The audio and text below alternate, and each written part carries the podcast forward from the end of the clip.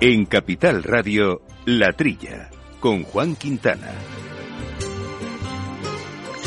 Muy buenos días, gente del campo, y buenos días, amigos eh, del campo y de sus gentes. Bienvenidos, eh, como todas las semanitas, a este espacio, a esta horita que compartimos eh, con todos ustedes para hablar de nuestro sector primario, o parte de él, de la agricultura, de la alimentación, de la ganadería, de temas agroambientales, que hacemos con Jorge Zumeta armando los controles técnicos y compañero habitual de micrófonos, Jaume Segales. Jauma, muy, buenos, días a todos. Pues aquí estamos en esta época estival y bien calentita, hablando de nuestro campo que sufre y mucho las inclemencias de estos eh, eh, calores. Pero bueno, nuestro sector ya está más o menos habituado a estas cuestiones y son duros eh, de roer. Y hoy vamos a tratar algunos temas interesantes. Por ejemplo, vamos a entrar en un debate sobre lo que es el negacionismo, entre otras cuestiones, el negacionismo climático, es decir, cómo desde los medios rurales, desde el medio rural se percibe eh, el cambio climático y otras cuestiones medioambientales. Y nos acompañará en esta charla nuestro compañero Pablo Maderuelo, pero también un invitado, Antonio Timonel, que es el cofundador de OICOS, que es este think tank que ha desarrollado este estudio junto con la Asociación Climática Legados y profundizaremos en estos datos y los resultados que han obtenido eh, de, este, de este trabajo. Y nos vamos a ir también a Castellón, a Benicarló, en concreto, a la zona de Benicarló, porque hay problemas, hay problemas con las sandías. Y no solo el precio, que sabemos que hay muy poca oferta, hay un precio elevadísimo en los lineales, sino en este caso, pues eh, los, los animalitos, ¿no? Los jabalíes en este caso. Que La plaga de, jabalíes, sí. están ahí machacando las sandías que bastante complicado estaba siendo este año o está siendo este año para nuestros productores de sandía y encima en determinadas zonas con plagas de animales que lógicamente encuentran la sandía pues un manjar, un manjar de, delicioso, ¿no? y también nuestra España medio llena, medio llena nos acompañará Pablo Maduro, por supuesto, porque nos va a hacer llegar un interesante reportaje sobre las políticas de despoblación, en concreto en, dentro de, eh, de, nuestros cursos eh, de verano ahí en la Universidad de, Santander. Veremos cómo ha entrevistado a determinadas personas para, para trasladarnos lo que se ha abordado dentro de estas eh, iniciativas siempre interesantes tan, tan estivales. Bueno, y otras cuestiones de actualidad que vamos a ir poco a poco desbrozando, Yauma, y si te parece, una vez en recordado nuestro correo electrónico, que es la trilla arroba capitalradio.es, pues vamos a entrar en materia y a empezar a analizar la actualidad de la semana. Tanto tienes, tanto pierdes. Hay imprevistos que lo cambian todo y los riesgos están ahí siempre, como el saneamiento, la pérdida de crías o las enfermedades del ganado. Por eso necesitas un buen seguro pecuario que garantice tu tranquilidad. Contrata ahora tu seguro de vacuno. Agroseguro. Trabaja sobre seguro.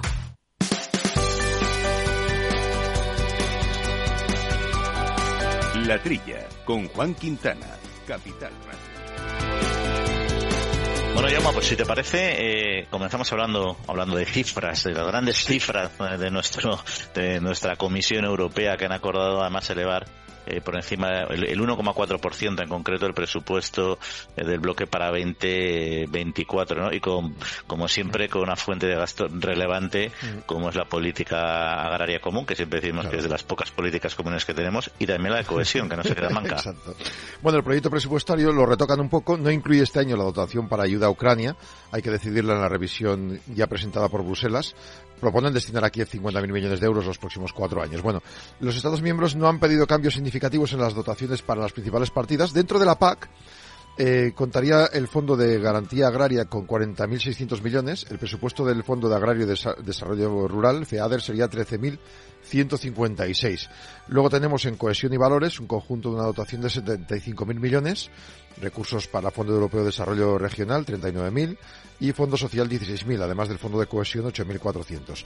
Apoyan también los Estados destinar 2.400 millones a políticas de medio ambiente y acción climática, de los cuales 1.500 para el Fondo de Transición Justa y 745 para el programa, de Naturaleza y Mitigación Climática LIFE.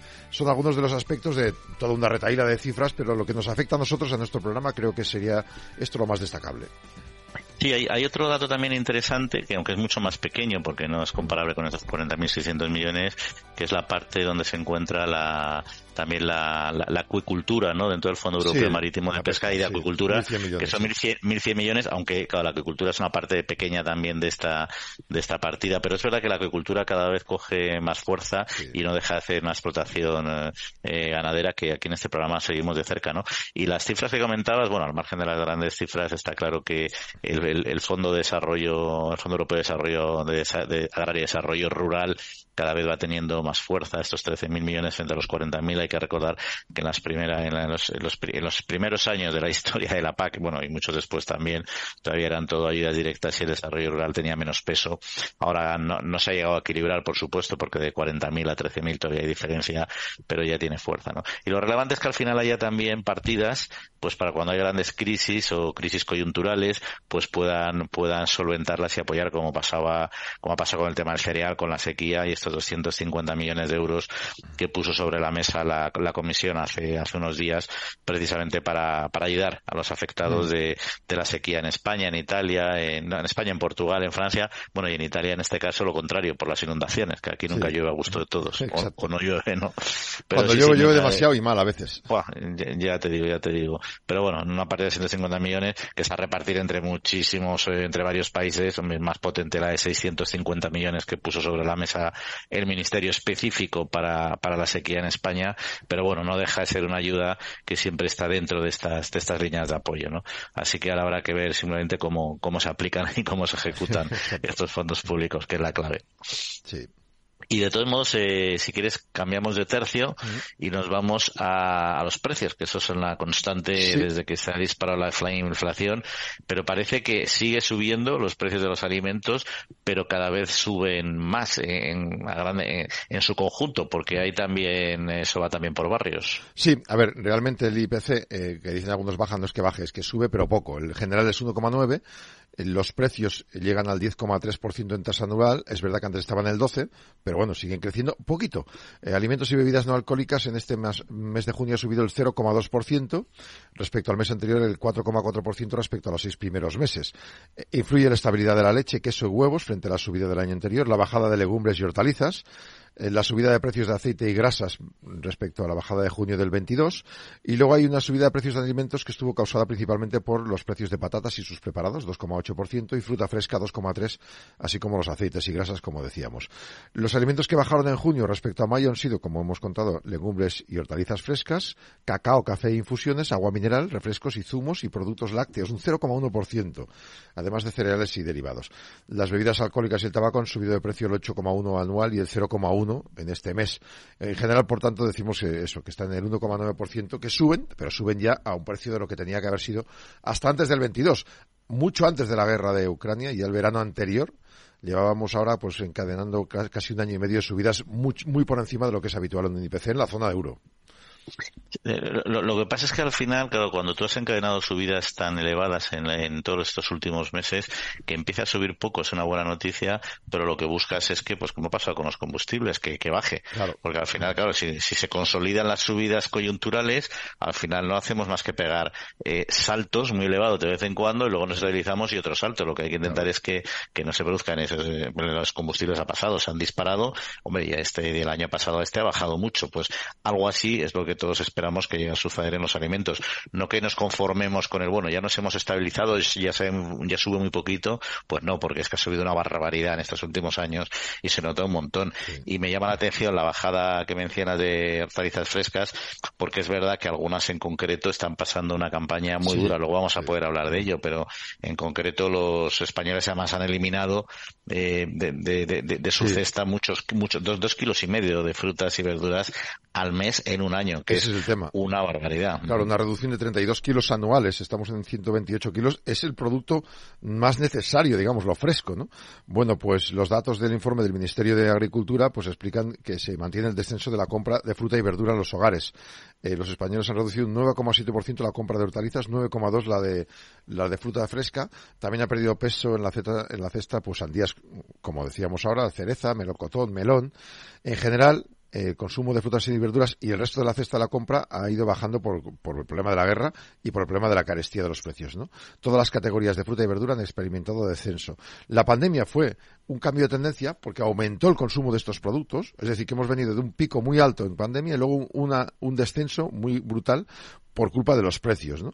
Eh, en los últimos meses los cultivos hortofrutícolas han sufrido muchos obstáculos, eh, el clima entre otros, y a diferencia del consumo, el valor de los productos no ha disminuido, ha crecido un 4,5% y muchos productores se han visto obligados a tomar decisiones de reducir o incluso no plantar.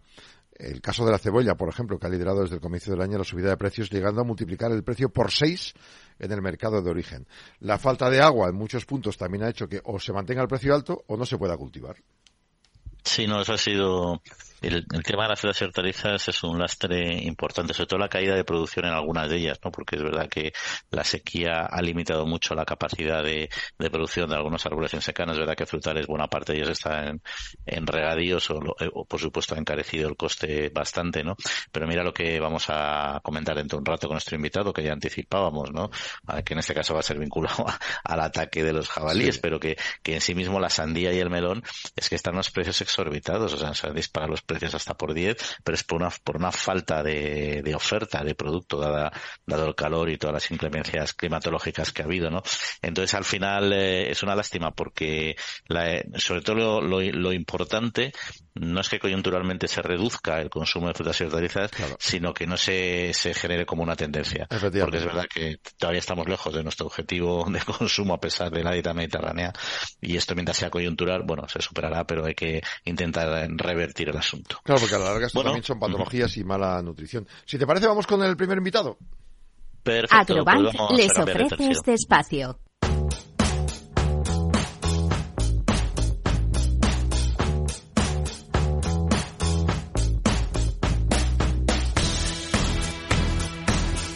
Vamos a entrar en, eh, en, otro asunto, asunto de interés que, como mencionábamos anteriormente, nos vamos a, centrar en, en, un debate que es eh, generado además por un think tank, un think tank ecologista, liberal y conservador, así se definen OICOS, eh, y también junto con la Asociación Climática Legados, porque han presentado un interesante estudio sobre las actitudes de la España rural frente al desafío climático y la transición ecológica. Y cuando hablamos de nuestra España rural, de nuestra España vacía, de todas estas cuestiones, tenemos que contar siempre con nuestro compañero Pablo Maderuelo, que es el auténtico especialista en la cuestión. Pablo, muy buenos días.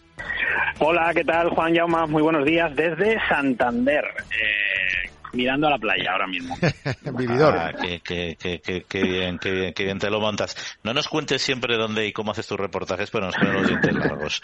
Pero bueno. Tú eres la España envidiada, no la España vaciada.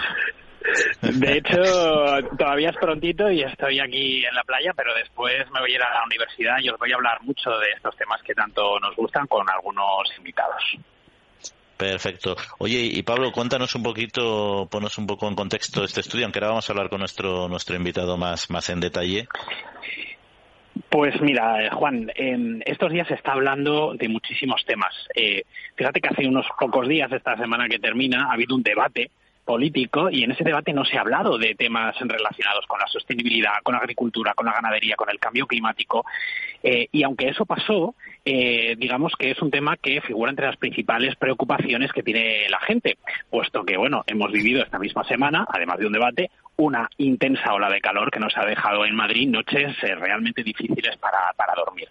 Eh, lo que os traigo hoy es un estudio que, como decías, han impulsado dos organizaciones que están muy preocupadas por este tema y que han querido tocar el ángulo desde el punto de vista urbano y rural y además profundizar en cómo ven los votantes de los distintos partidos políticos, tanto en el medio rural como en el medio urbano, pues todos estos temas, la sostenibilidad, el cambio climático, la sequía, muy importante, la ganadería, la agricultura y muchos otros temas que nos va a contar Tony. Mm. Pues vamos a ver si te parece a abrir esta, esta charla y lo hacemos saludando a Antonio Dimoner, que es el cofundador de Oikos. Eh, Antonio, muy buenos días. Hola, ¿qué tal? Muchas gracias por tenerme en vuestro programa. Y bienvenido. Oye, eh, mira, mm, yo estaba viendo un poco lo que habéis podido concluir en este estudio. Como dice Pablo, está lleno de, información, la verdad es que muy interesante, ¿no? Pero hablando de algo que, que cada vez yo creo que algunos de nosotros hemos podido oír más en nuestro contexto, es ese negacionismo a lo que es el cambio, el cambio climático, que yo sí que he podido escuchar eh, a bastantes personas decir, ah, eso es una milonga, esos son ciclos de toda la vida, tal, tal, pero parece ser que, que hay menos gente de la que pensábamos con esta posición, ¿no? Sí, así es. Y además es algo que lo hemos ya visto en dos encuestas que hemos realizado, eh, incluida la última. Y lo que sorprende es que, bueno, sorprende, para nosotros es, es una buenas noticias que el negacionismo es minoritario, pero sobre todo es incluso minoritario entre el votante más a la derecha, que sería el votante de Vox. En nuestras encuestas solo sale que, que menos del 40, incluso en una menos que el 20% de esos votantes de Vox son negacionistas, lo cual nos sorprende nos lleva a pensar que el negacionismo es más un debate de, minorías que de mayorías. ¿Eso afecta más a la gente del campo? Es decir, gente del campo que puedan votar Vox pero que conocen el campo. No, de hecho en el campo es donde el negacionismo es bastante más residual y además es bastante residual las preocupaciones que son mucho mayores que en la ciudad. Sobre todo preocupaciones relacionadas con la sequía y, y lo que es también la, la producción agrícola. En este sentido, es más la ideología que, lo que. En, cuestión del negacionismo, puramente negacionismo, si existe o no cambio climático, la ideología sigue siendo el factor, pero es un factor cada vez menor, menos importante, pero no el territorio. El territorio en general hay un consenso. Lo que, donde no hay consenso es qué hacer al respecto, cómo combatir eh, el cambio climático. Y ahí es donde hemos visto ya los desacuerdos entre campo y ciudad. Sí, porque ahí hay un dato muy interesante que, yo creo que es el, gran debate, ¿no? Es eh, ¿cómo consigues reducir este cambio climático? Es decir, hay que ser, pues como se debate mucho en este programa, apostar por una agricultura ecológica pura, aunque sea eh, antieconómico y haga que, se carezca y por lo tanto se frene el crecimiento económico. O sea, hay que hacer ese esfuerzo de frenar la economía para combatir el cambio climático o no es necesario hacerlo. Y ahí dabais unos datos también de que hay un 40% que está a favor de, de, de, que haya un decrecimiento económico, ¿no? Eso me llama la atención. Sí, o sea, hay un ecologismo y ahí donde se nota que hay más la, división entre izquierda y derecha, hay un ecologismo que es de, de ¿no? Que es anticrecimiento. Y a su vez también antinatalista, o sea, que es contra, la, contra el crecimiento demográfico, lo cual en la España maciada eso resulta pues bastante extravagante, ¿no? Que el problema es lo contrario pero por lo general es una mayoría de españoles, eh, lo contrario sería el 60%, incluso más, sí que no ve con claridad, o sea, no abraza esas teorías de, crecentismo, que siguen viéndolo como, como algo que es más bien una, una especie como de pretexto excusa de, los, de algunos movimientos más, digamos, de izquierda, radicales, anticapitalistas, que ven en, en el ecologismo una manera un poco de conseguir sus objetivos. Y esto yo creo que es lo que lo que está un poco deformando ese debate en torno a si el ecologismo o no tiene que, tiene que, tiene que dar lugar a un decrecimiento o, no. Puede ser una manera de un poco de, de generar más prosperidad económica, que es lo que nosotros defendemos. A mí hay una cosa que me ha llamado mucho la atención también eh, frente a esta realidad del cambio del cambio climático. Eh, eh, abordáis la sequía, abordáis la necesidad de adoptar eh, medidas eh, ante la falta de agua que yo creo que, es evidente eh, que, este año pues pues pues está ahí mucho más que, algunos otros em, pero veo que no todo el mundo está de acuerdo a la hora de impulsar este tipo de medidas o cuáles le tienen que afectar más directamente no Sí, ahí es donde están los desacuerdos. O sea, hay bastantes reticencias a ciertas medidas que se consideran quizás demasiado punitivas o demasiado desproporcionadas, sobre todo en, sobre todo para el campo, ¿no? Medidas que serían, digamos, de, de, lo que es eh, poner dificultades a la movilidad mediante el uso de combustibles fósiles que todavía en el campo se ven como es algo que necesitan eso, ¿no? Porque además no, no hay todavía alternativas eh, a lo que es el combustible fósil al vehículo al vehículo convencional. Primero, porque no hay transporte público y segundo, porque es más difícil introducir el vehículo eléctrico en zonas, en zonas rurales. Eh, después están otras cuestiones también como la regulación eh, medioambiental de la producción agraria. Y ahí también hay unos ciertos niveles de desacuerdo en el nivel de apoyo y ahí naturalmente eh, hay gente que todavía piensa que es, importante encontrar un equilibrio entre, entre regulaciones sí también, pero sin sin ahogar la producción y, disparar precios, ¿no? Hay que pensar un poco en ambas cosas. Y ahí también el campo es más sensible, porque al fin y al cabo es su motor económico. Claro. Eh, eh, Tony, hay un matiz. Eh, el campo en España, y en Europa, pero sobre todo en España, tanto para consumo de agua como para el trabajo, está utilizando maquinaria, tecnología, informatización extrema, es decir, que invierten muchísimo. Es verdad que luego igual en el transporte, pues, pues claro, dice, un camión no contamina tanto el campo como 20 coches en una ciudad, ¿no? Pero hay como una especie de dicotomía, ¿no? En lo que es el día a día sí que suelen invertir en, mejoras, ¿no? Sí, y de hecho es una es una es algo que nosotros eh, eh, lo hemos hablado con, con algunos eh, productores y empresarios del sector primario porque este informe vino precedido por una, un evento, una, una, un seminario que llevamos a cabo, y nos sorprendió lo, realmente lo avanzados que van, incluso a veces, eh, como ellos ya han tomado la iniciativa en, adoptando medidas que vienen del extranjero, las, las mejores prácticas que existen a nivel internacional, que hacen que al final les pone muy eh, por delante lo que a veces el, el, ecologista de ciudad piensa que están haciendo, ¿no? Eh, hay unos niveles de, de, reciclaje de, todo lo que es la cadena entera de lo que es la producción agraria y agroganadera, que es bastante extraordinario lo que están haciendo, ¿no? Y además lo están haciendo por una sencilla razón, por razones económicas, porque tienen márgenes muy pequeños y se han dado cuenta de que ciertas prácticas, buenas prácticas, eh, que podían ser ecológicas, pero en el fondo son prácticas de, de, buen aprovechamiento de recursos, solo que les está permitiendo sobrevivir económicamente. Mm. Ah, no, no, iba a cambiar de tercios eh, porque hay, un asunto que también aquí comentamos mucho en, en la trilla que es, eh, es la caza, la caza con una actividad económica, la caza con una, función medioambiental y sanitaria que también eh, desempeña en nuestros espacios rurales, pero que hay una crítica frontal y habitual por parte de, de, una visión eh, ecologista a veces de lo que es el desarrollo de nuestro campo, ¿no? ¿Habéis eh, analizado de alguna manera esta, esta actividad económica en este estudio? Que se, ha averiguado, en primer lugar, que de todas las preocupaciones que genera el cambio climático, la biodiversidad y la extinción de las especies es una preocupación, es mayoritaria, pero es la última, no es la que realmente genera mayor nivel de, ansiedad. Lo es la sequía, lo es la, pérdida de cosechas, lo es la contaminación, pero no es la pérdida de biodiversidad. Eso es un punto interesante, que además esa, esa menor preocupación todavía está más acentuada en el campo. O sea, el campo, curiosamente, que es el que está más pegado a la realidad de, de, la fauna de nuestro país, es el que menos está preocupado por esa pérdida de biodiversidad.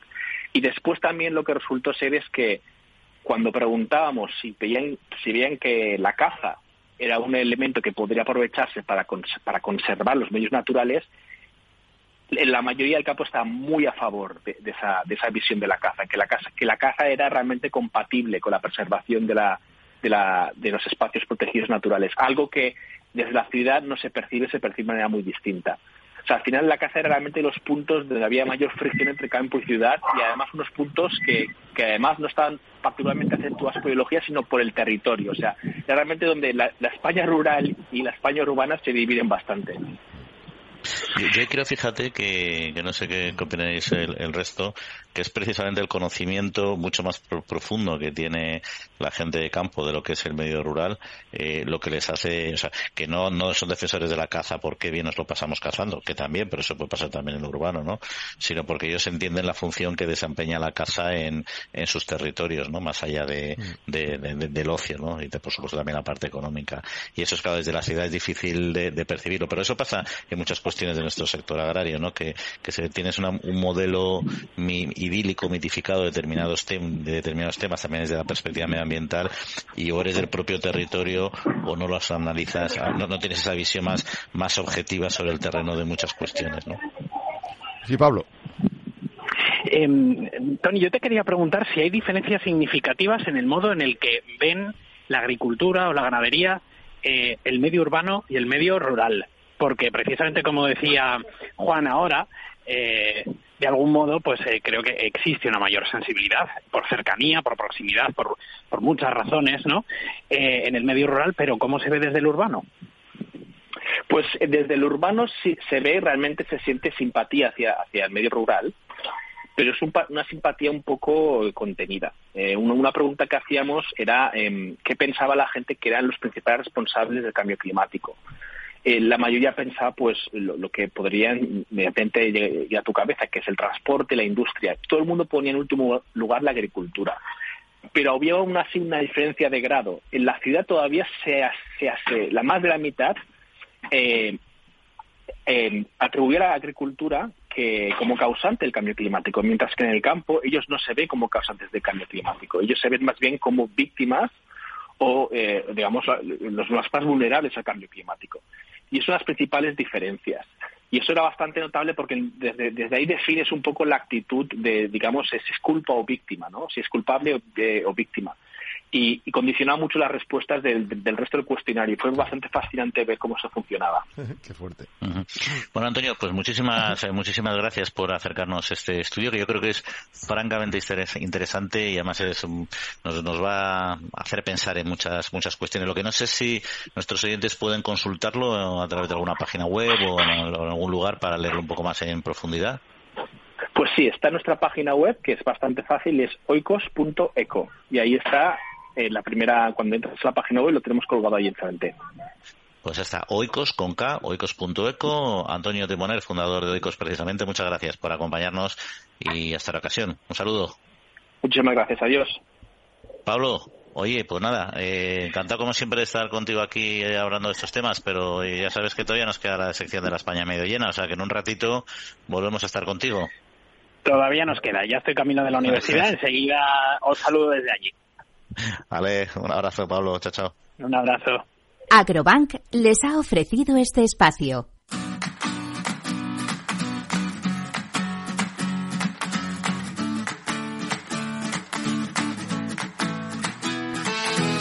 En Capital Radio, La Trilla, con Juan Quintana. Bueno, Yoma, pues eh, ya que estamos hablando de temas medioambientales, cambio climático y tal, hay una cuestión también que es eh, que lleva tiempo enseñándose que es, que es la ley de la restauración de la naturaleza. Bueno, y parece que al menos la primera etapa, el primer eh, filtro en el Parlamento Europeo lo ha, lo ha superado. Sí, hubo una votación primera que perdieron y, y César Luena del PSOE español y Ciudadanos apoyó y luego unos cuantos eurodiputados del Partido Popular Europeo también se juntaron el Pleno votó una enmienda clave para rechazar el texto completo y al final pues salió rechazada esa enmienda y a partir de entonces pues se creó la, se abrió la puerta que se estudie esta ley. Ley de restauración de la naturaleza. Es una propuesta lanzada en diciembre por la Comisión para acompasar el paso del bloque comunitario a acuerdos sobre biodiversidad que se han alcanzado en Naciones Unidas y que quiere reparar en el año 2030 el 20% de los ecosistemas terrestres y marinos dañados de la Unión Europea y todos ellos, todos, para el año 2050. Es una inversión potente, hay unas restricciones que molestan y mucho, sobre todo a grandes agricultores, también a partidos de centro derecha. Eh, es un pacto verde, dicen que hablan de restauración de la naturaleza, no pensamos en las próximas elecciones, sino en la próxima generación, dicen los que la defienden. Los eh, del Partido Popular Europeo afirman eh, que hay una amenaza a la seguridad alimentaria que obliga a los campesinos a ceder tierras para preservar la biodiversidad y que además pues hay un despliegue de infraestructuras de energías renovables que compromete el futuro de los sectores de primarios, sobre todo. 21 europarlamentarios del Partido Popular Europeo rompieron la disciplina de voto para apoyar esta, este paso adelante. En, el campo contrario, se defiende la iniciativa socialdemócrata verdes de izquierda y la mayoría de los liberales. Sí, ahí al final estamos, mira, eh, sobre el papel, cualquier iniciativa que vaya a recuperar nuestros ecosistemas, etcétera, que están muy degradados en algunos casos, evidentemente nadie puede estar en contra. Pero la cuestión de, de fondo, que es, que es muy habitual cuando hablamos a nivel europeo, es que hay una ideologización bastante amplia, de, bastante intensa de estos temas, ¿no? Y al final no es el objetivo, sino el cómo llegas a ese objetivo. Claro. Y es verdad, es verdad que vale, hay que recuperar biodiversidad, ecosistemas, pero hay que hacerlo con el sector primario, porque el sector primario, lo hablábamos antes con el tema de la caza, son los primeros interesados. Cuando se están poniendo, por ejemplo, las grandes eh, empresas están apoyando a que los agricultores hagan sistemas de producción donde, donde dejen, por ejemplo, simplemente un ejemplo, bandas de recuperación de biodiversidad entre cultivos y cultivos, donde ahí se desarrollen eh, especies vegetales y animales que favorezcan a los polinizadores. Es decir, hay muchas estrategias que se pueden hacer para conservar y a la vez producir. El problema de estas cuestiones es cuando se dice hay que, hay que recuperar y conservar y la solución es eliminar. Y ahí es donde no está el punto de equilibrio, en mi opinión, y es donde hay que tener cuidado. Claro. Una cosa es dejar de aumentar la contaminación o la explotación, otra cosa es frenarla e intentar llegar a cero, y la otra cosa es revertirlo, y la otra revertirlo con urgencia, que es a lo que vamos. Claro, ese es el problema. O sea, que al final tienes que tener un, viaje y una hoja de ruta a medio plazo que digas, mira, ahora lo, frenamos, vamos poco a poco recuperando y la opción que suele plantear Bruselas, influido por muchos grupos eh, de presión ecologistas que son que tienen bastante fuerza, es no, no, no queremos un proceso muy gradual, hagámoslo en, periodos muy cortos. Y en periodos muy cortos lo que haces es, es, romper la economía. Y entramos en el debate que tenemos hace un rato con, con nuestros compañeros. Al final es, eh, hay, gente, hay, hay una mayoría de la población que prefiere quiere reducir el desarrollo económico y tener problemas económicos y estructurales a cambio de recuperar rápidamente el, el, tono medioambiental, ¿no? Recuperarlo hasta donde se pueda, ¿no? Porque al final no nos olvidemos que somos una sociedad de consumo y que lo que podemos es conseguir contaminar menos, pero nunca vamos a dejar de contaminar y de consumir recursos. O sea, la magia no, no existe. Pero bueno, hoy vamos a dejar esa magia y nos vamos a ir a otra que que está bastante chafada, que es la de los, eh, los cereales. Porque en concreto los precios de los cereales bajan en España y en los mercados europeos, lo cual pues puede ser una muy buena noticia para, para los fabricantes de piensos, para la cadena alimentaria, pero evidentemente para los productores que están muy tocados es una, una nueva espada de Damocles. Bueno, ya más que una espada de Damocles es un, es un riesgo, un, peligro y un, un, impacto real. Dicen los expertos que ya no tiene impacto las declaraciones sobre la guerra de Ucrania, que ahora es la meteorología lo que está afectando más. El pacto Rusia-Ucrania termina este lunes, ¿no? el 17 de julio, pero no está confirmada la prórroga, aunque se cuenta con que se va a prorrogar un poco más. Pero ya te digo, esto lo tienen descontado. El problema que ven ahora es eh, la tormenta perfecta, porque mientras están esperando ahí, están dándose cuenta que la climatología está afectando y mucho. En España, la última semana cerrada y en lo que va del mes de julio han caído los precios de trigo blando un 2,6, de maíz 1,78, cebada 2,56, según las cifras de ACOE. En lo que va de año, desde enero, el trigo blando ha bajado un 22,7%, el duro el 21% y el maíz el 19% y la cebada el 24%. Es decir, que está perdiendo una cuarta parte de su valor para los productores, claro. Es que, o sea, en la economía hay una regla básica que todo el mundo conoce, que es la de la oferta-demanda. Baja, si aumenta la oferta, suben, bajan los precios, si se aumenta la oferta, pues, pues hay mercado y baja. Y si hay poquita oferta, suben los precios. El problema es cuando hay poca producción, como en este caso, que es una, una importante anomalía de mercado, pero te bajan los precios. Porque al final el productor tiene muy poco que vender y a un precio muy baratito. Cuando no es así, dice, bueno, tengo poco que vender, pero al menos, bueno, es precio alto, no voy a recuperarlo todo, pero de alguna manera amortigua. En este caso se produce esta situación y es que no hay que olvidar que el problema es que el mercado de los cereales es una commodity y los precios se fijan a nivel global. Entonces tú puedes tener muy poca producción aquí, pero como tienes mucha en norte de Europa, al final los precios bajan porque hay una oferta mundial elevada. Y entonces, en este caso, el productor español, básicamente, que es el que más ha sufrido junto con el portugués esta sequía, pues lo tiene francamente complicado. Es verdad que luego, pues como decíamos, eh, el Ministerio ha dado 650 millones de euros, que es una ayuda muy importante para este sector y que también eh, han bonificado la, el, el coste de la, del seguro agrario para sequía, es decir, están dando ayudas, pero el hecho es que están, es que están tocados. Y eso es un problema, la verdad, que, que es complicado. Pero bueno, vamos a, a, cambiar, si te parece, vamos a ir a otro sector que también lo ha pasado muy mal, como, como lo hemos dicho, que es el sector de las sandías, pero además en este caso con un agravante vinculado a la fauna que vamos a explicar o que nos van a explicar en unos instantes. Piensa en un árbol, grande, con sus frutos, su sombra. Y ahora piensa en cómo empezó todo. En Agrobank, sabemos que tu proyecto es como una semilla por eso queremos ayudarte a impulsarlo con las mejores soluciones integrales, digitales e innovadoras. Contigo desde el origen. Agrobank.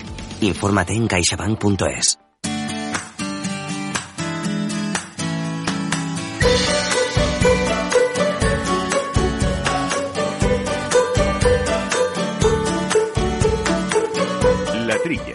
Juan Quintana, Capital Radio. Comentábamos, vamos a irnos hasta Castellón, hasta Benicarlo y vamos a hablar nuevamente de un sector muy tocado este año como consecuencia fundamentalmente de la mala climatología como es el de, el de la sandía, pero en este caso por un asunto puntual que les está afectando, pero que también está afectando en otros muchos lugares de España y a otros muchos eh, cultivos, aunque en este caso es en concreto la sandía y se trata de la fauna salvaje, los jabalíes que están cebándose en muchos de estos campos. Y para ello charlamos con Eduardo Eduardo Arín, que es delegado eh, de Asteaba Saja de Menicarlo. Eduardo, muy buenos días. Muy buenos días. Bueno, ¿qué está pasando y este año, o, no sé si es de años anteriores también, con este problema con, con los jabalíes y su, y su gusto por, por, nuestras sandías?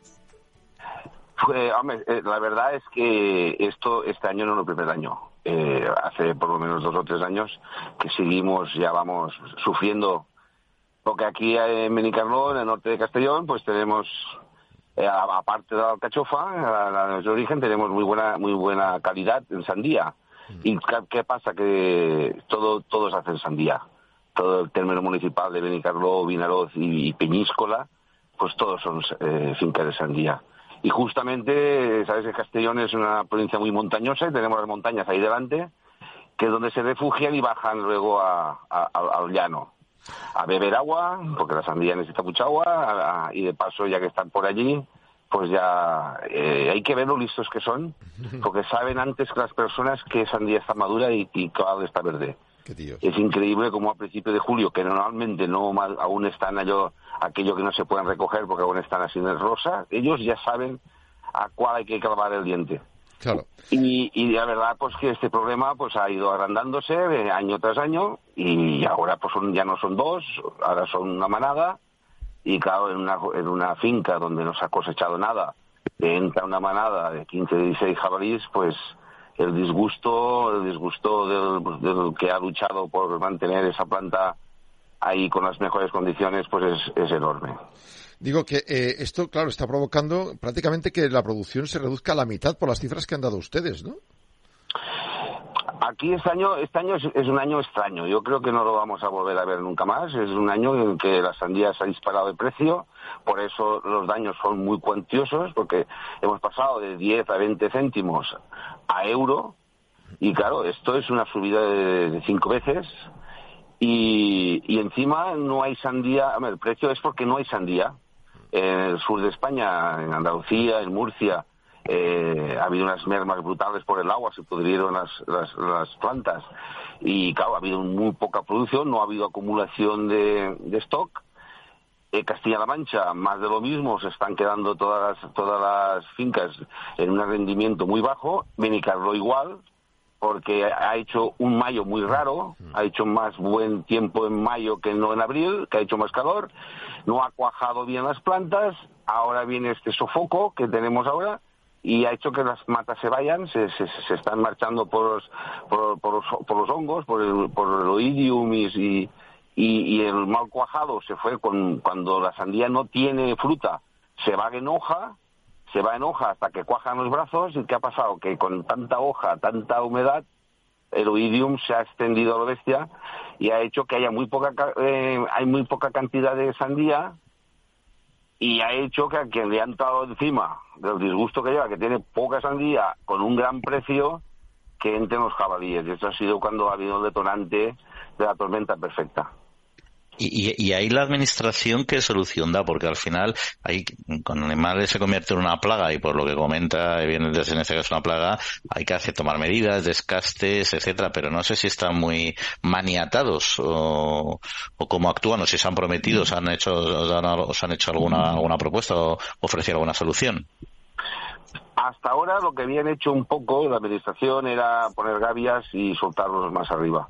Pero esto es una solución que yo digo que no, no sea buena, pero que no ataja el problema. El problema es el problema que además de, de, lo que sería la, la, la ¿cómo sería? La, las frutas y las, las, verduras, y en este caso la sandía, el problema también está que, que el único depredador que tiene el jabalí acaba siendo los coches.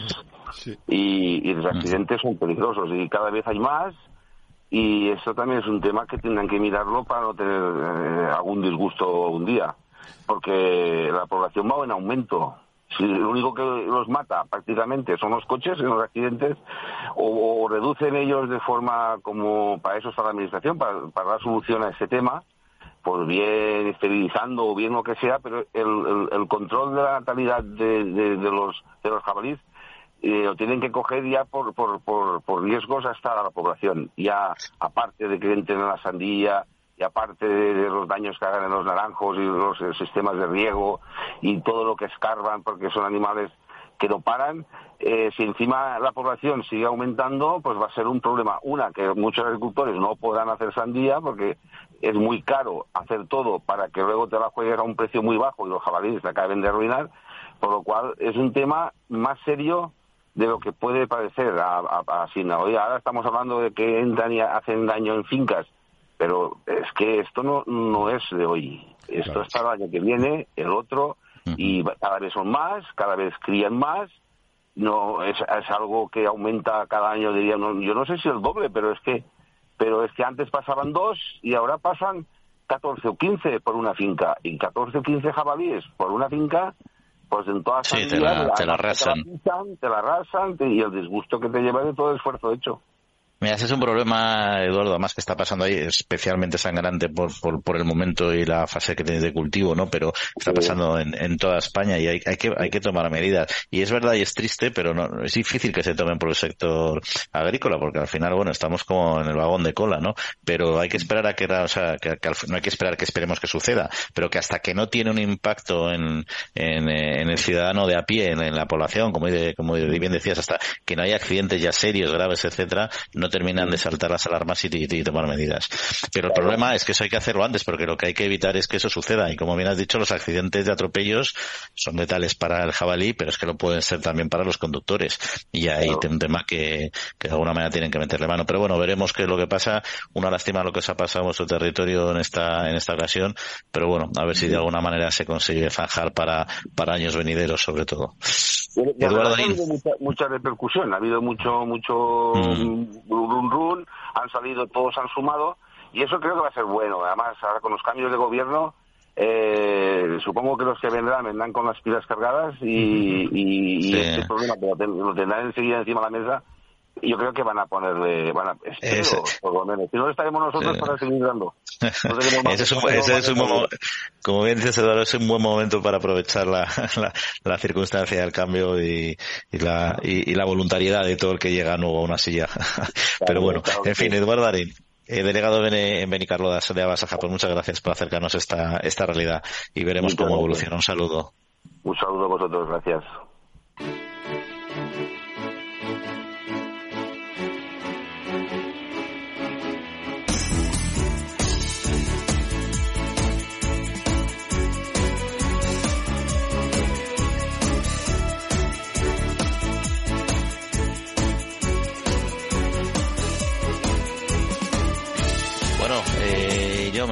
Problemón, problemón. Y pues fíjate que ya hace poco comentamos, eh, no aquí, sino en Murcia también, que lesionó el granizo y arrasó los distintos campos. O sea, que es un tema que va, que va más. Pero Otros años eran los topillos. Ahora, entre los jabalíes y los conejos, tenemos un lío de los gordos.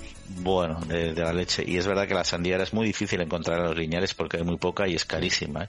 Es decir, que por fin cuando tienen un, tiempo producto, pero no van a sacar rendimiento, esto es un desastre. Pero fíjate, cuando hacen campaña contra los supermercados, dicen la sandía la venden a dos y pico. Claro, si han pasado de pagarla a 10 o 15 céntimos a pagarla a un euro en origen, eso significa multiplicar por 10. Tendría que costar 10 euros el kilo y no cuesta esto. Es decir, que eh, todo el mundo se está apretando para que podamos comer sandía, aunque haya poca. Sí, y aunque, y aunque sea cara, pero no tanto como podría llegar a ser, porque es verdad que ha subido. En fin, hoy antes de entrar en, en, los temas de la España medio llena, sí quería comentar contigo un asunto que, que hablamos, del que hablamos poco, porque no somos productores, pero sí muy buenos consumidores, que es eh, el café, porque han bajado los precios mundiales eh, un 2,4%, o sea, van a pesar del nivel máximo registrado en el caso de algunas variedades concretas, ¿no? Sí. Según datos de la Organización Internacional del Café. Se paga ahora mismo en mayo a 171 centavos norteamericanos de son unos 453 kilos cada libra producida, eh, excepto la variedad robusta, que ha aumentado un 7,8 mensual. Eh, con el resto de todos los grupos de café se han abaratado. Eh, la OIC ha dicho que las exportaciones de granos verdes de café han, caído, han caído un 0,6 anual en el mes de mayo. En mayo también las sudamericanas de todas las formas de café también bajaron el 11%. Eh, y según la última estimación de la OIC, la producción global de café para la temporada 2021-2022 ha sido un 1,4% menos en el año 21-22, eh, hasta los 171 millones de, de, la cosecha. El consumo de café aumentó un 4,2% en el año cafetero de ese mismo año, 21-22, hasta los 175 millones de sacos y se espera que aumente un poquito más. Entonces entiendo que si se produce menos, pero se consume más, eso es que había o más reservas o hay otras zonas productoras que están ganando terreno, sobre todo América, ¿no? Bueno, es que hay importantes zonas productores, por ejemplo, en, eh, en África. De hecho, países eh, como Portugal, que son son consumidores, muy potentes consumidores de, café, más, per cápita más que, más que España, por ejemplo, cuando tiene, viene de sus raíces también, en, bueno, en este caso es de, Brasil, pero también determinadas colonias, ¿no? Es decir, hay, hay, zonas que están aumentando la producción. Pero fíjate que yo pensaba que éramos grandes consumidores de café y luego viendo otros países de nuestra cuenca mediterránea me doy cuenta que somos, según los italianos y los portugueses, desvirtuamos el consumo del café porque lo tomamos de muchas maneras distintas y muy mezcladas. Y para ellos es el expreso, el café solo, tal, y todo lo que excedamos de eso les parece... a un camarero le vuelve loco. Un ultraje, un Una mesa de 20 tíos para pedir café y todos son distintos. Sí, pero al final lo tienen la memoria que te mueres y los que no lo tienen lo suplen trayendo luego lo que quieren y ya se lo reparten. que, no, que me parece la, solución ideal, la verdad. Porque les volvemos locos, como dices. Oye, quien, quien no nos vuelve nunca locos, sino que nos eh, hace reflexionar mucho sobre nuestro espacio rural, es como decíamos Pablo Maderuelo, que ya está con nosotros hace un ratito en este espacio de la España medio llena y que además hoy en concreto eh, se ha acercado, como bien nos comentaba, aquí a este campus de, de la Universidad Menéndez Pelayo en, en Santander para hablar de, en el campus rural con protagonistas de nuestras políticas de despoblación, como es el director general de políticas o la directora de políticas contra la despoblación, y participantes también en esta primera edición de este campo rural. A ver qué, a ver eh, qué nos cuenta nuestro compañero Pablo. Así que si te parece, vamos a, vamos a escucharle. Adelante, Pablo. Buenos días, Juan. Buenos días, Jauma, desde Santander, donde estamos asistiendo esta semana a los cursos de verano de la Universidad Internacional Menéndez Pelayo. En concreto, a un curso sobre jóvenes y talento en el que se ha hablado eh, sobre el potencial de los jóvenes y del aprovechamiento de su talento para el impulso del medio rural. Eh, nos acompañan eh, Juana López Pagán, que es directora general de políticas contra la despoblación del Gobierno, y Rocío Vila, que es alumna y participante en el programa Campo rural puesto en marcha en, los últimos años. Eh, Juana, ¿qué tal? Muy buenos días. Muy buenos días, Pablo. Ayúdame a explicarle a la gente eh, cómo se puede aprovechar el talento de los jóvenes para el impulso del medio rural, que es, en cierto modo, un resumen de lo que hemos hablado en estos días de curso.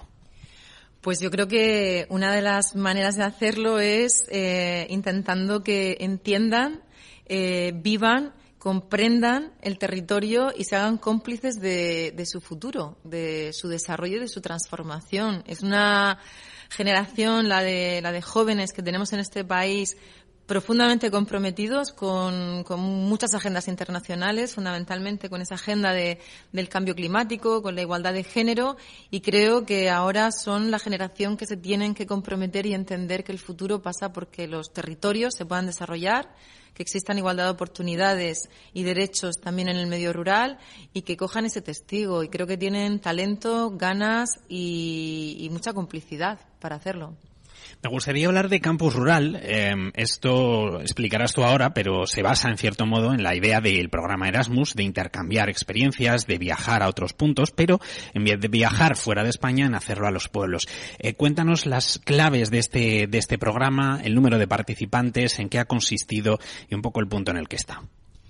Bueno, pues el programa Campus Rural yo siempre digo que, fue un sueño, es decir, que soñamos que queríamos hacer algo con los jóvenes, pensamos que quizá la mejor manera de empezar a hacer algo con los jóvenes era a través de las universidades, aunque ahora tenemos que pensar en otros eh, formatos para, para atraer el talento también de jóvenes que no sean universitarios al territorio, pero entendíamos que era muy importante conectar a los jóvenes el conocimiento y el talento que se produce también en el, en el ámbito de las universidades y acercar también las universidades al, al medio rural. Soñamos que, queríamos un programa a nivel nacional y nos pusimos a construir el sueño. Lo construimos de la mano, como siempre se tienen que hacer los sueños, de aliados y aliadas, como en este caso fue el Ministerio de Universidades también, por supuesto, la Conferencia de Rectores de Universidades de España y con, y con casi 40 universidades españolas públicas con las que trabamos relación, eh, conveníamos eh, el trabajo compartido para que las universidades nos ayudaran a llevar a estos alumnos y alumnas al, territorio. Es verdad que el programa, en, en, nuestro sueño, y esto se está construyendo todavía, tiene dos ediciones, y en nuestro sueño eh, queremos que sea no solamente un programa a nivel nacional, que lo es, sino un programa que permita también movilidad a nivel nacional de los alumnos y los alumnos, que creen conciencia de territorio, de medio rural y de país, que conozcan la riqueza de nuestro país y la diversidad cultural que existe. Pero es un, es un programa que además de que, como yo siempre digo, solo acaba de empezar, y que creo que tiene un potencial de crecimiento enorme. La segunda edición lo estamos viendo, o sea, pasamos de 400 alumnos en la primera edición a casi 1.000 que van a estar haciendo prácticas a lo largo de, de estos meses, pero es un, es, un, es un programa con vocación europea con vocación transfronteriza. En esta edición ya estamos haciendo algunas prácticas en la, en la, en la raya entre España y Portugal a través de una estrategia que tenemos firmada entre la Secretaría General de Reto Demográfico y el Gobierno portugués y tiene la vocación, como yo ahora aprovecho para decir que estamos en presidencia española de la Unión Europea, a ser un programa europeo que también genere esa conciencia y que, y que además combata algo tan importante en este momento que son los populismos y los localismos. Hay que conocer el territorio pero estamos en un mundo global donde tenemos que procurar hablar de derechos y oportunidades para todos y para todas. Rocío, buenos días. Buenos días. Rocío, ¿tú qué has estudiado? He estudiado el grado de Magisterio Primario en la Universidad de Valencia en la mención de música. Porque tú, ¿dónde vives? Yo vivo en Valencia, pero vivo en un pueblecito que se llama Moixén. Lo que pasa es que es un pueblecito grande, tiene más de 5.000 habitantes. ¿Cómo llegas tú a campo rural y qué prácticas has hecho? Pues yo es que en primer lugar hice unas prácticas con la Fundación Princesa de Girona, también en un, en un ambiente rural, eh, que específicamente en Ráfales, que es un pueblecito de, Teruel. Y es que a mí me encantó eh, el hecho de poder ahí implementar prácticas pedagógicas que tuvieran eh, significatividad en el territorio. Y me llegó un correo de la universidad diciendo de, de la nueva edición del primer campo rural. Y yo digo, es que tengo que continuar esta, esta línea que he cogido, eh, impregnándome de, conciencia de territorio. Y me apunté y fue seleccionada y realicé las prácticas en Andilla, que es un pueblecito del interior de la comunidad valenciana. Em, ¿Cómo eh, te ha servido a ti esta experiencia a nivel eh, profesional, pero también personal? Eh, yo, como he dicho en las diversas eh, ponencias que hemos podido hacer a lo largo del curso, me ha ayudado sobre todo a crecer emocionalmente y personalmente, porque me he desarrollado en inteligencia emocional para yo ser eh, autosuficiente y, como es un Erasmus, a salir de casa y emanciparme y ser yo como persona que me organizo de todo. Y entonces como que he crecido en ese sentido. Y luego también conocer eh, historias del pueblo y poder relacionar la educación con estas historias y crear unidades didácticas en este sentido en Andilla para que no se pierda eh, lo que ha ocurrido en ese territorio, porque en mi caso realicé unidades didácticas sobre unas cuevas que hay allí que vienen de la guerra civil. Entonces, eh, lo que hemos hecho es teatralizarlas para que eh, coles de, las ciudades próximas acudan allí para visualizar lo que ocurrió de manera muy pragmática, muy manipulativa, para que los alumnos entiendan significativamente esta etapa de, nuestra historia y que no la volvamos a repetir. Yo me pongo en lugar de un joven que ahora mismo nos esté escuchando y, digo, mm, yo llego al pueblo y, ¿qué? Eh, te quería preguntar, ¿cómo fue tu experiencia? ¿Llegaste al pueblo y cómo te relacionaste con la gente de allí? Pues la verdad es que eh, en un primer lugar yo sí que tenía respeto, eh, porque claro, vas a un ambiente nuevo, no conoces a nadie.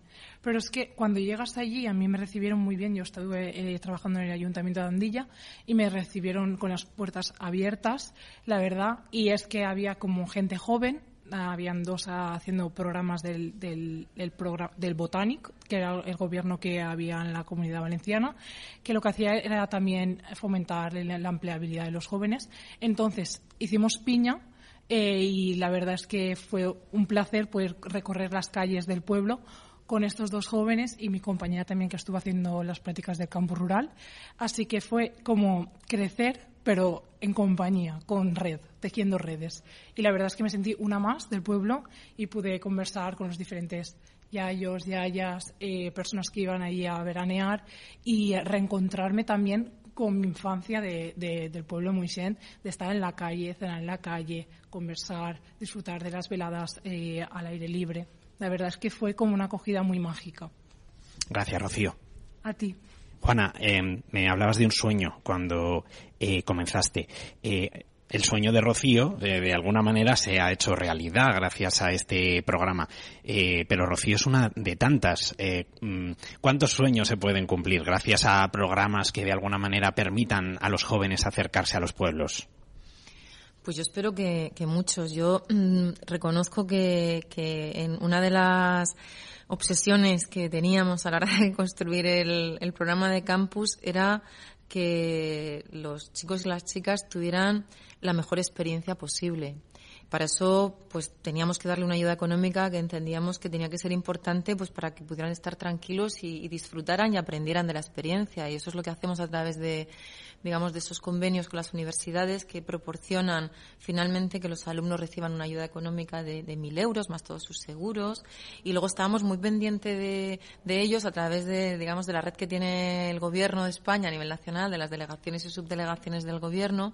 Y solamente teníamos retorno de, no solamente de que ellos lo estaban disfrutando y, seguramente, como muy bien decía Rocío, también desafiando algunos escenarios de confort que también lo hemos estado comentando a lo largo del curso. Yo creo que han sido ellos y ellas tremendamente valientes, porque es que tenemos una generación eh, de jóvenes maravillosa. Yo esto quiero decirlo porque soy una absoluta convencida de que tenemos una de las mejores generaciones de nuestro país y, por tanto, nosotros queríamos que en fin, vivieran un sueño, vivieran una realidad, pero que la pudieran vivir y que, y que pudieran conectar de corazón con lo que estaba pasando, porque eso lo que puede suponer y lo que creo que está suponiendo es una correa de transmisión entre ellos y ellas. Por eso les, les, les, les buscamos espacios de encuentro, como fue el primer encuentro que hicimos en Cuenca en noviembre del año pasado. Yo me comprometía que nos volvíamos a, encontrar en Santander y, y mañana pues tendremos que buscar el siguiente punto de encuentro porque yo creo que en, en, el sueño colectivo de todos y en las experiencias podremos mejorar esta política pública de cohesión socioterritorial, podremos mejorar y escalar el programa Campo Rural y algo que, creo que no lo estamos viendo, pero que, que considero que puede, este programa puede cambiar la conciencia que tenemos sobre, la, sobre el territorio y sobre lo importante que es cultivar el talento y cultivar la cultura de, territorio como algo que no está contrapuesto eh, con la ciudad, es decir, donde algo tiene que establecer, donde se tiene que establecer, perdón, un, círculo virtuoso y donde yo les quiero mandar un mensaje también a, a los alumnos que a lo mejor puedan estar, que no están en Santander, pero que puedan estar en, escuchándonos eh, en, este, en esta entrevista para decirles que no hay nada más bonito que trabajar en equipo, en crear comunidad, colectivo, porque eso es una construcción para el, para el momento de hoy, pero sobre todo para el futuro.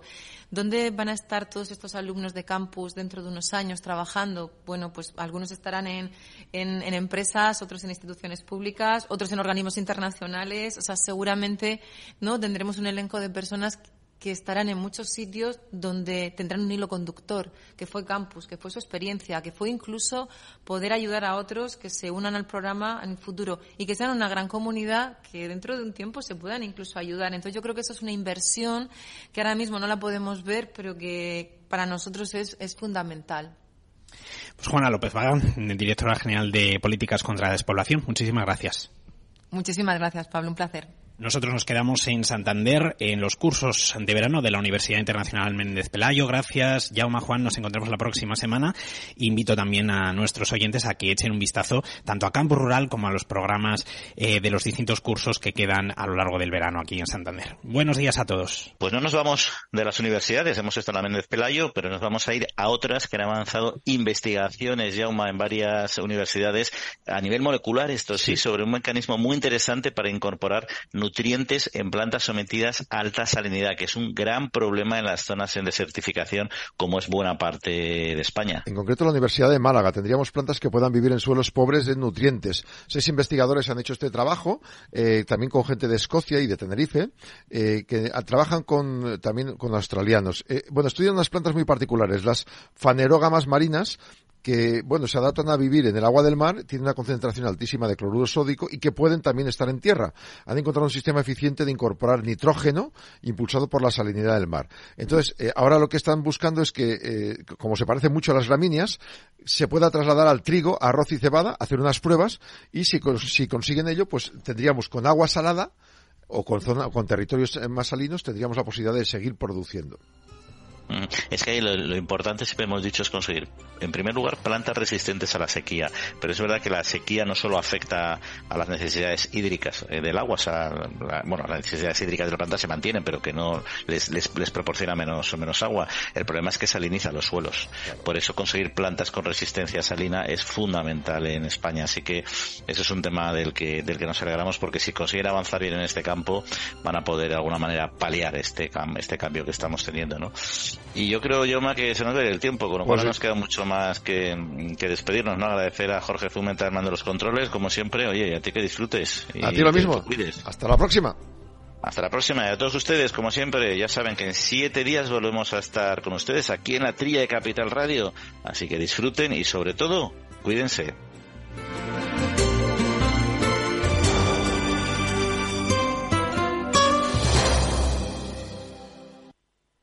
Capital Radio. Siente la economía.